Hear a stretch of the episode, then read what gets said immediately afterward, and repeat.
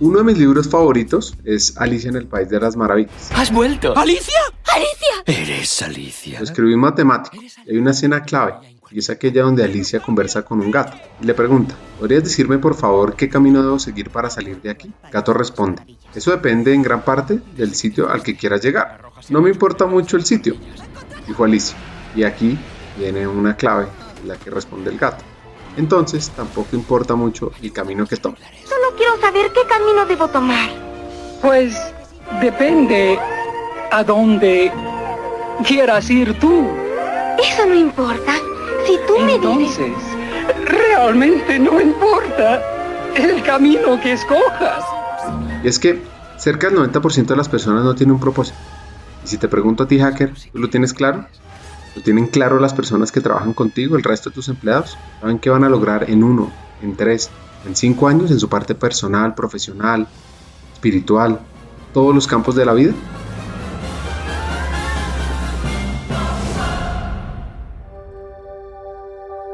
Hackers del Talento, más que un podcast, es una comunidad. Una comunidad que aprende a partir de las historias de CEOs, de líderes de talento humano, de influenciadores y pensadores, donde ellos nos comparten sus aprendizajes, sus historias de vida, para que juntos humanicemos las compañías en América Latina.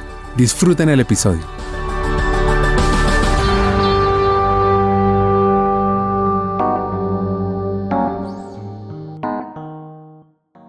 Nuestra invitada de hoy lidera una de las fundaciones empresariales más importantes de Colombia, la Fundación Bancolombia.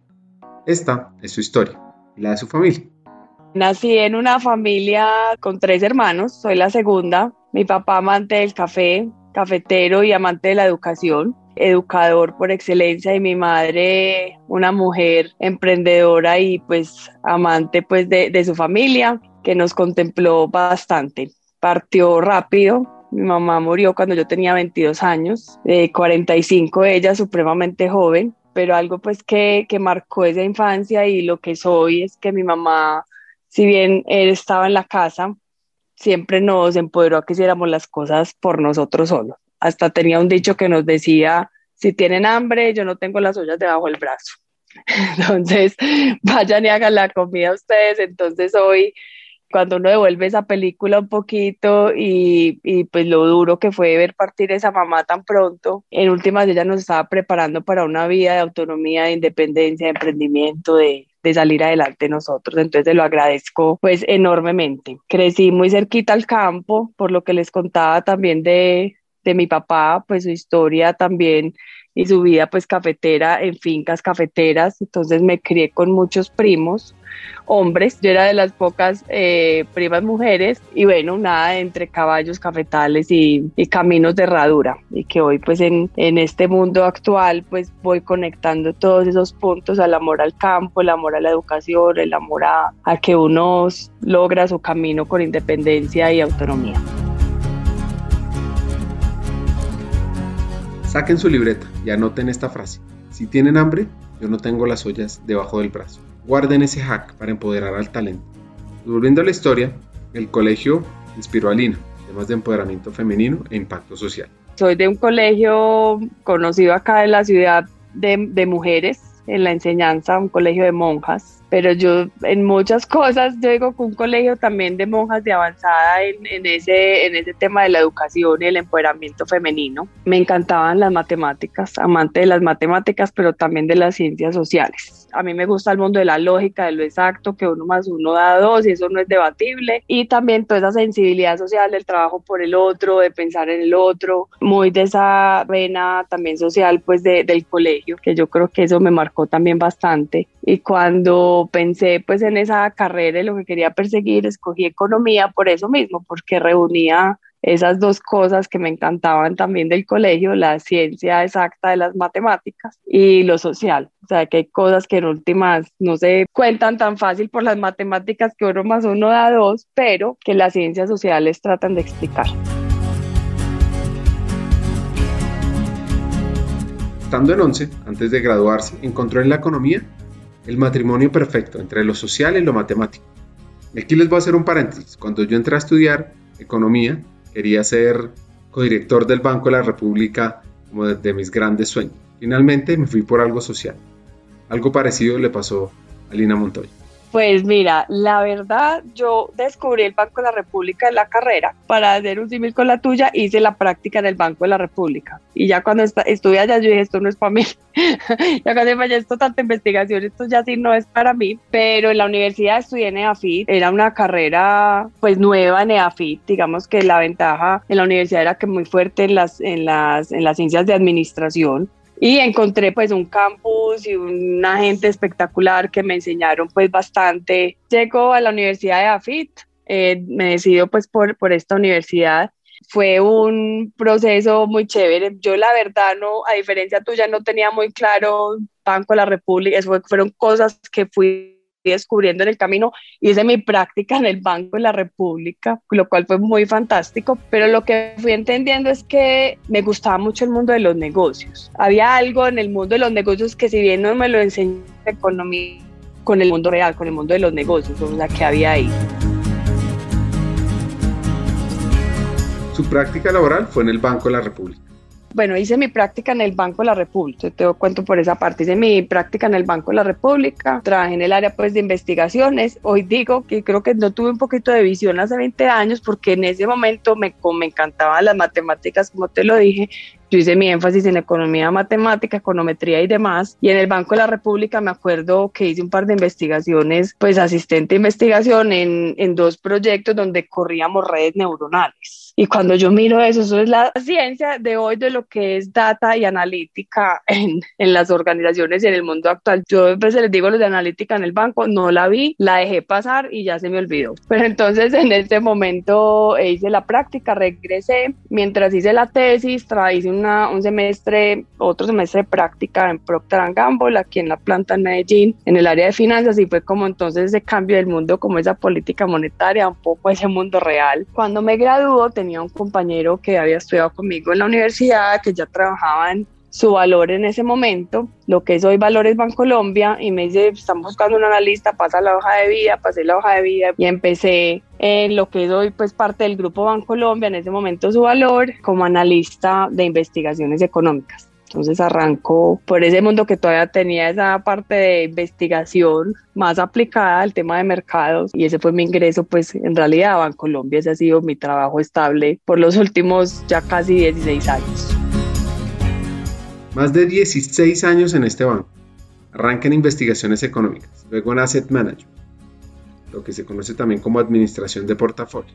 Pero, pero, pero. Como empiezo a combinarlo, lo de investigación, más como un rol comercial en esa gestión de portafolios delegados, digamos que atendíamos clientes de altos patrimonios, fundaciones, digamos que eh, este tipo de, de, estrategias de administración de recursos. Cuando me graduó de AFIT, a mí me dan una beca de honor, la cual utilizo haciendo una maestría en finanzas en AFIT a la vez que trabajaba, pero yo tenía un sueño de estudiar por fuera, había algo que yo siempre quería, yo quiero vivir experiencia de estudiar en el exterior, tenía siempre eso como entre ceja y ceja, ¿cierto? Entonces, en ese momento, Bancolombia y el grupo eh, tenían un convenio con, la, con Fulbright, era la beca Fulbright suramericana, y yo quiero aplicar. Y en ese momento le digo a mi jefe, pues quiero aplicar a esto, usted me da el visto bueno, y me dice, bueno, y me acuerdo que en ese momento, pues en Valores Colombia el presidente me pero usted sí sabe hablar inglés, ¿qué, qué veces se han corchado por hablar inglés? Y yo le digo, ¿qué le hago? Le presento el TOEFL, ¿qué hago? Yo, pues, le muestro que yo sí sé hablar inglés, se lo juro que yo sé hablar inglés, si uno se vaya a rajar por el inglés y yo ofrezco que por el inglés no me va a rajar, confía en mí, entonces, pues me lanzo pues a esta, a esta aventura de la beca Fulbright porque es un proceso bastante exigente,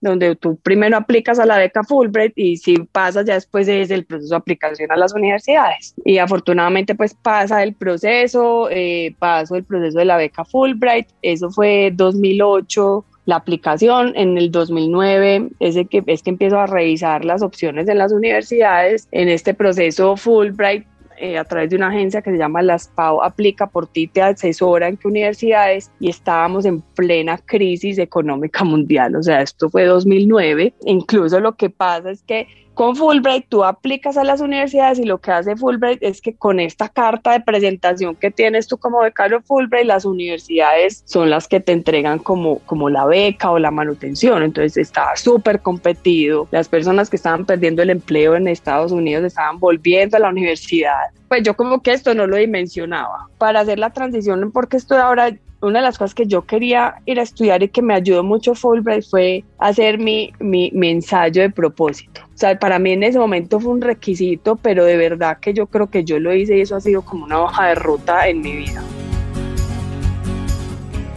Así que te pregunto a ti, hacker, sinceramente, ¿tienes claro tu propósito de vida? ¿Tienes claro los principales objetivos motivadores de tu vida? Las razones por las que te levantas todas las mañanas. Y es que el propósito puede guiar las decisiones de la vida, influir en el comportamiento, dar forma a las metas. Al final ofrecer un sentido de dirección y algo muy importante, crea significado.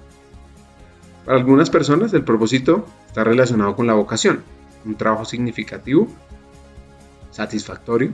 Para otros su propósito radica en sus responsabilidades con su familia o con sus amigos. Otros buscan significados a través de la espiritualidad o las creencias religiosas. Hay personas también que pueden encontrar su propósito expresado en todos estos aspectos de la vida y mucho más. Lo interesante es que el propósito es único para cada uno de nosotros. Y ahí identifica uno su camino para ser diferente de los demás. Es más, debe además adaptarse, cambiar a lo largo de la vida en respuesta a las prioridades cambiantes y las fluctuaciones de sus propias experiencias. Y hay tres preguntas muy poderosas, difíciles que te invito a responder. ¿Quién eres? ¿Dónde perteneces? ¿Qué tan satisfecho te sientes? Bueno, volviendo a la historia, ¿cómo fue el desarrollo del propósito de Lina? estas conversaciones de propósitos, pues hoy se vuelven más comunes, que te mueve, que te inspira, pero yo no sé, pues 2009, eso fue más de 11, 12 años y pues en ese momento la verdad, nosotros uno sabía que algo lo movía, pero no era un tema de propósito. Entonces te dice, ¿cuál es tu propósito? Entonces había un lineamiento. ¿Qué has hecho? ¿Por qué quieres estudiar acá? ¿Qué quieres hacer con esto cuando tú regreses a Colombia? Porque la beca Fulbright es que tú tienes el compromiso de regresar, de volverle a tu país. Y yo como que tenía eso en el corazón, pero bueno, pongamos esto en palabras que llame la atención. Entonces, pues primero era de verdad ser genuino en lo que estaba escribiendo. Entonces eso como esto como de verdad lo revisto de, de, de, algo genuino y la verdad es que tuve personas pues maravillosas alrededor que leyeron ese ensayo, que me dieron su retroalimentación. Entre esas tengo que contar que el compañero mío que me llevó a su valor ya había pasado por Fulbright y fue el que me leyó el ensayo. O sea, para mí pues yo hoy lo recuerdo con mucho cariño, Felipe pues fue como fundamental en ese proceso y yo creo que lo que hice fue ser genuina yo decía yo quiero de verdad desde los negocios y yo no sé eso cómo se hace ni qué se hace y esto qué significa, pero yo quiero poder llegar y lo que esbocé como en ese ensayo es poder llegar a estar en una situación de capacidad dentro de una organización donde yo le pueda retribuir a Colombia y, y que le quería devolver pues al, al, país. O sea, esto hoy suena así como, ay, no, pues me parece como discurso de reina belleza, pero la verdad es que yo quería de verdad demostrar que con esa capacitación, con eso que iba a conocer, cómo se me iba a abrir el mundo, cómo iba a entender los lazos de Colombia con el resto del mundo, conocer personas de otras culturas, yo iba a poder llegar con una mente distinta y que ojalá dentro de la organización que me estaba a mí apoyando a esto, pues yo poder llegar a una posición o una capacidad donde yo pudiera, verdad, afectar esas decisiones que se tomaban en la, en la organización donde estaba. Y yo era un analista, me fui pues siendo un analista raza normal, ¿quién es esta que se ganó esa beca? Pues cuando yo me fui, me volví. Y la parte chévere de la historia que me gusta mucho contar es que en este proceso que estaba bien competido, pues a mí, pues Fulve me dijo, pues ni apliqué a la super, super mega top que ahí no vas a pasar, pero apliqué a unas universidades muy chéveres, entre esas estaba, ya no me acuerdo cuál era la segunda, pero estaba entre pues Universidad de Maryland, la que fui, y, creo que fue la Universidad UNC, la de Carolina del Norte, y ambas me daban como la misma cantidad de plata en becas, pero me llaman un día, y me acuerdo que yo estaba en Bogotá, y me llaman de las de Lina, tiene que decir hasta mañana porque tal universidad le guarda el cupo es hasta mañana, pues o por lo menos la beca. Llamo a mi papá, llamo a varias personas pues que sabían de Washington y empiezo a, comparar las universidades y uno como loco, uno que hace, abre la página de la universidad, vuelvo a leer el pensum y en ese momento me acuerdo ese día, abro la página de la Universidad de Maryland y sale una noticia ahí central que decía la universidad, la escuela de negocios llamada The Smith School of Business, decía The Smith School of Business launches the Center for Social Value Creation. Y yo, ¿The Center for what? Yo de Center for Social Value Creation, y yo era, entonces empecé a leer y en la, y en la Escuela de Negocios de, de la Universidad de Maryland tienen centros de excelencia, entonces de lo que hacía, entonces el, de excelencia en finanzas, el de excelencia en mercadeo, el de excelencia en no sé qué, y lo que busca esos centros es proveer a los estudiantes con experiencias pues, reales y aplicadas, tipo consultoría, en esas áreas de excelencia. Y cuando empiezan ahí a decir, es como desde los negocios se crea valor social, yo esto fue. Yo cerré eso y ya me voy para allá yo no sé qué es esto, pero eso es lo que yo quiero, eso es lo que yo quiero aprender. Y ahí tomé la decisión de irme para la Universidad de Maryland, que aparte pues pues Washington como ciudad, pues esa, ahí se juntan lo público, lo privado, las ONGs, entonces pues era un ambiente rico también pues para aprender. Y de verdad que fue para mí dos años espectaculares porque sí, o sea, la cabeza me explotó, o sea, literalmente uno dice, te explota la cabeza, se te se te abre la cabeza, te cabe el mundo un poquito y eso que uno pues nunca termina de aprender, pero vengo y vuelvo a Colombia con esas ganas y esa intención de que de verdad uno pues, desde los negocios se puede crear valor social. De los negocios se puede y añadiría se debe crear valor social. Es una de las ventajas competitivas para hoy, para el futuro en el mundo empresarial. Lina terminó de estudiar y Primero porque en la beca Fulbright, pues yo tenía un sponsor que era Bancolombia y tenía un compromiso con Bancolombia, ¿cierto? Y a mí me gustó, siempre me ha gustado Bancolombia, yo estaba en un mundo de inversiones y la verdad no era incompatible. Ahora, ¿yo qué voy a hacer con esto para de verdad conectar las cosas? Cuando vuelvo, pues eso no es como que Bancolombia y las empresas digan, bueno, Lina, aquí está tu puesto soñado y aquí llegaste. Yo en ese momento me acuerdo cuando antes de regresar y hablé con las personas de que estaban en ese momento naciendo todo el área de sostenibilidad en el banco yo decía, bueno, las cosas van por buen camino. Y en ese momento estaba, pues, y yo no, y la fundación, hablemos con la gente de la fundación a ver qué hay.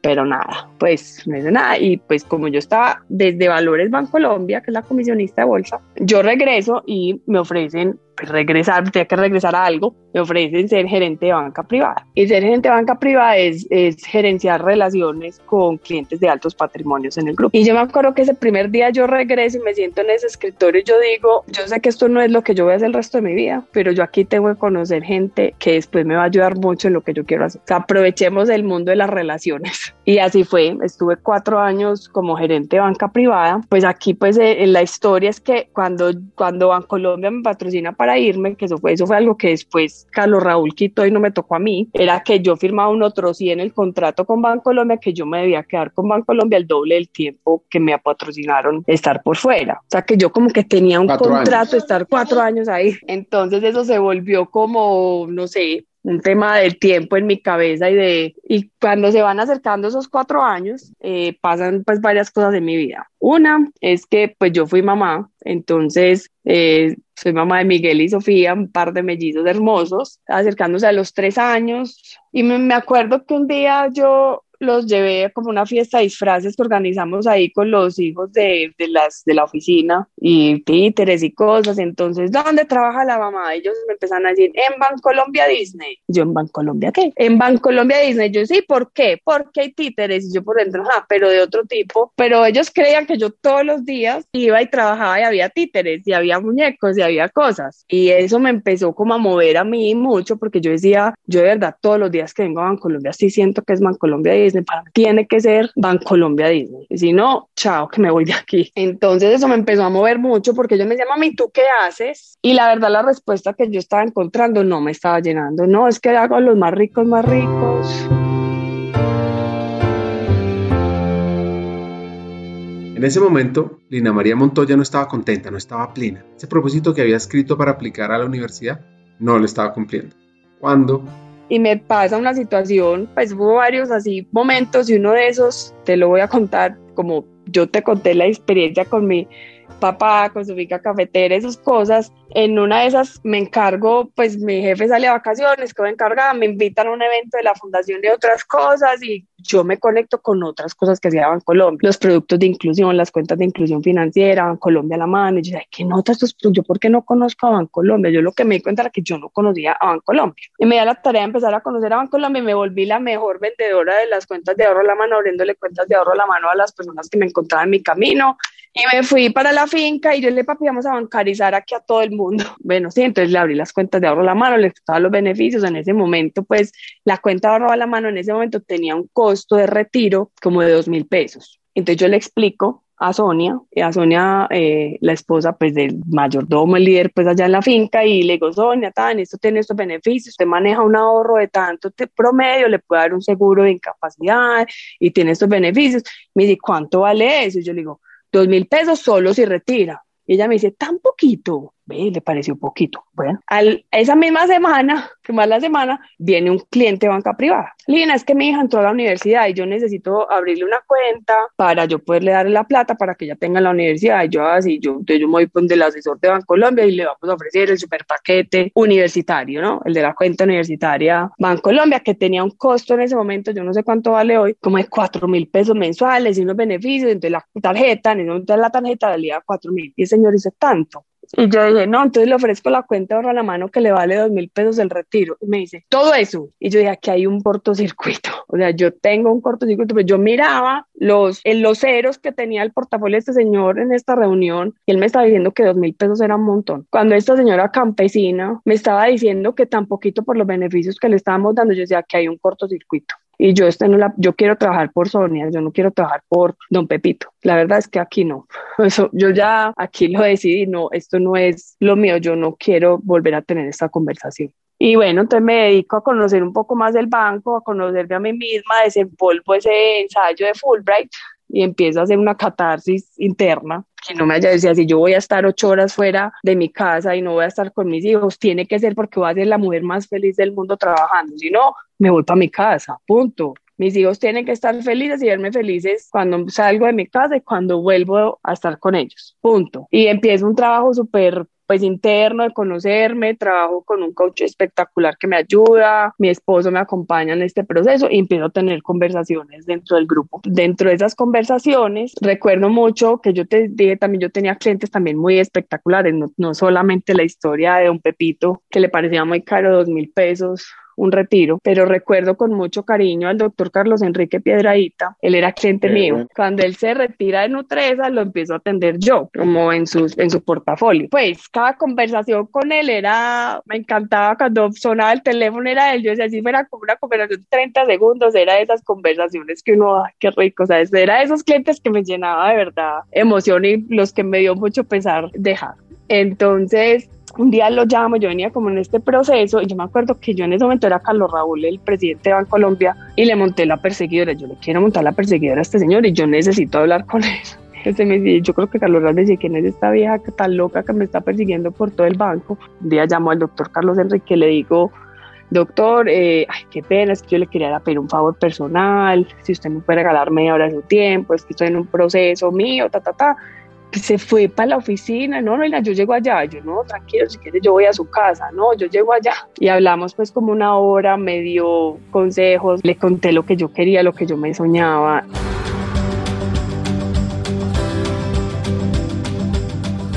Acá viene un consejo clave en el mundo de impacto. Un consejo que me dio y él me dijo, Lina, tú quieres cambiar como este mundo comercial al mundo corporativo y hay algo que te va a generar frustración y es la velocidad en el mundo comercial uno está acostumbrado a que el negocio se cierra y, y la adrenalina constante. En el mundo corporativo o de estos temas sociales y otras cosas, los cambios se demoran y hay que mover gente y hay que hacer y, y, te vas a frustrar. Entonces tienes que ser consciente que eso puede pasar y cada vez que estoy sintiendo una frustración porque las cosas no se mueven, no están pegadas, lo traigo a la casa y digo, no, hay que tener paciencia, paciencia, paciencia. Y bueno, me ayudó a preparar mi reunión con Carlos Raúl y fue espectacular, pero en ese momento pues no pasó mucho, pero el haber tenido esa conversación con él, un día me llama y me dice, Lina, el hijo de él, Miguel, trabajaba en el banco y trabajaba en el área de innovación y me dice, Lina, no sé si tú sabes, pero Miguel se retira del banco, porque no te das una conversadita con Miguel? Ese cargo que él está dejando, que ok, y, ya, doctor, no tenía ni idea, pues porque en el mundo que yo estaba ahí en banca privada, yo no me enteraba de nada de lo que estaba pasando en el banco, en el resto de este banco que tiene tantas cosas y tan chéveres, y yo entonces llamo a Miguel, hablo con él, eh, me dedica un tiempo, me dicen lo que estaban haciendo pues en innovación, en ese momento el vicepresidente de innovación era Juan Carlos Mora,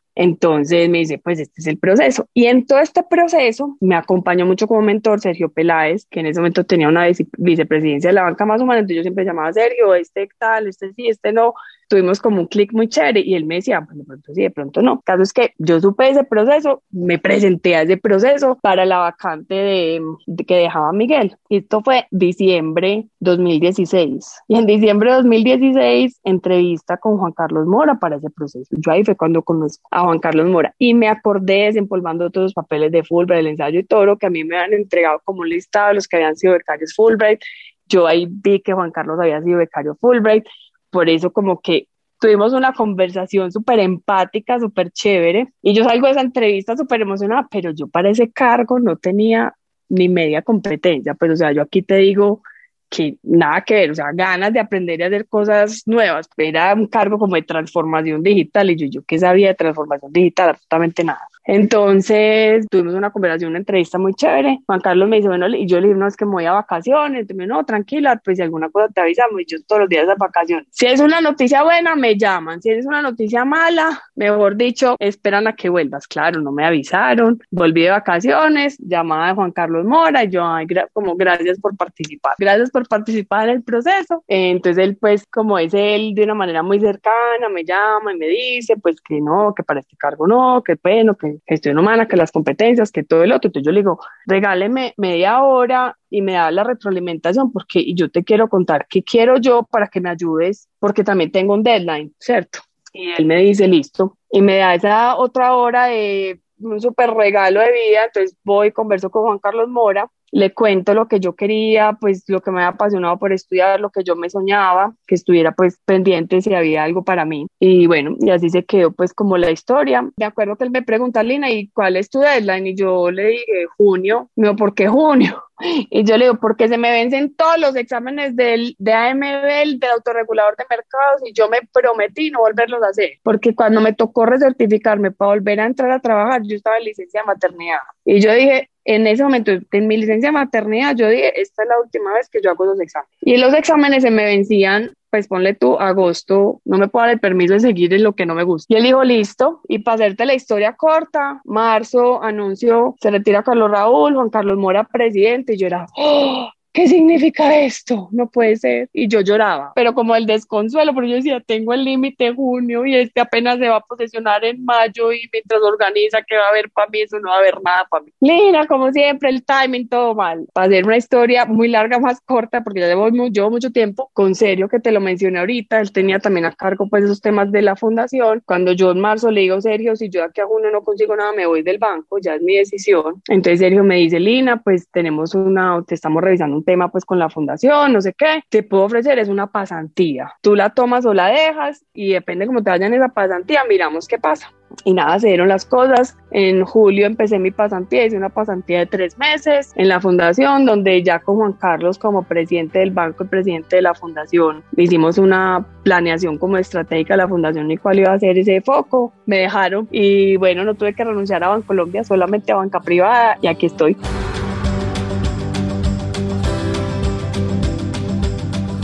Hoy es la directora de la Fundación Bancolombia. ¿Cómo está entonces frente a ese propósito de esos sueños? Pues mira, lo primero es que hay una parte de ese ensayo de Fulbright que si bien yo no soy ni presidente ni, ni un alto, alto ejecutivo del Grupo Bancolombia, digamos que he tenido la fortuna y yo pues admiro profundamente a Juan Carlos porque es una persona a la que tú le puedes hablar, a la que tú le puedes contar, a la que tú le puedes hablar al oído, a la que tú le puedes decir, Juan, esto no está bien. Y yo creo que ahí he cumplido mi propósito. Enamorar, por ejemplo, a Juan Carlos y a los directivos del banco de que hay un propósito de trabajar por Colombia, de hacer de la campo sostenible, de que Bancolombia tiene mucho por hacer y potenciar. Yo no te lo podría cuantificar, pero eso a mí me hace absolutamente feliz porque yo creo que desde lo que hemos hecho desde la fundación hemos podido influenciar muchas de las decisiones que se han tomado en el banco directa o indirectamente, o mostrando caminos o alertando. El trabajo por el campo fue incluso esa temática, la, la propuso el mismo Juan Carlos. La fundación no era fuerte solamente en el tema del campo, ¿cierto? Teníamos una gran fortaleza en inversión en educación, pero lo orientamos hacia allá. Él decía, es que yo quiero ver un impacto en una cosa, yo quiero que algo pase. Y cuando él decide eso, es decir, yo pongo la fundación, pero él a su vez ¿Cómo me traigo este banco para hacer el banco del agro, para repensarlo? Entonces, las cosas que empiezan a pasar en Bancolombia son espectaculares y uno dice, eso no se ve mucho hacia afuera, pero los que lo hemos vivido es maravilloso como tú vas viendo cómo ese tema del impacto social, en que si a todos nos va bien, nos va bien a todos, en que la toma de decisiones pueden ser muy difíciles y empezamos a esbozar ese camino del propósito, donde ya trabajaron demasiadas personas, donde hoy la estrategia de Bancolombia, la estrategia competitiva, competitiva y corporativa está hoy basada en un propósito superior que va más allá de una rentabilidad de un rodeo de ser el primero o el segundo o el tercero en, una, en un país. Entonces, eso para mí hoy me llena demasiado orgullo, pero lo más importante es que la fundación y este vehículo que uno lo veía como muy separadito, digamos que ha sido como mis ganas de ponerlo muy cerquita al banco, porque es que en últimas yo hago una comparación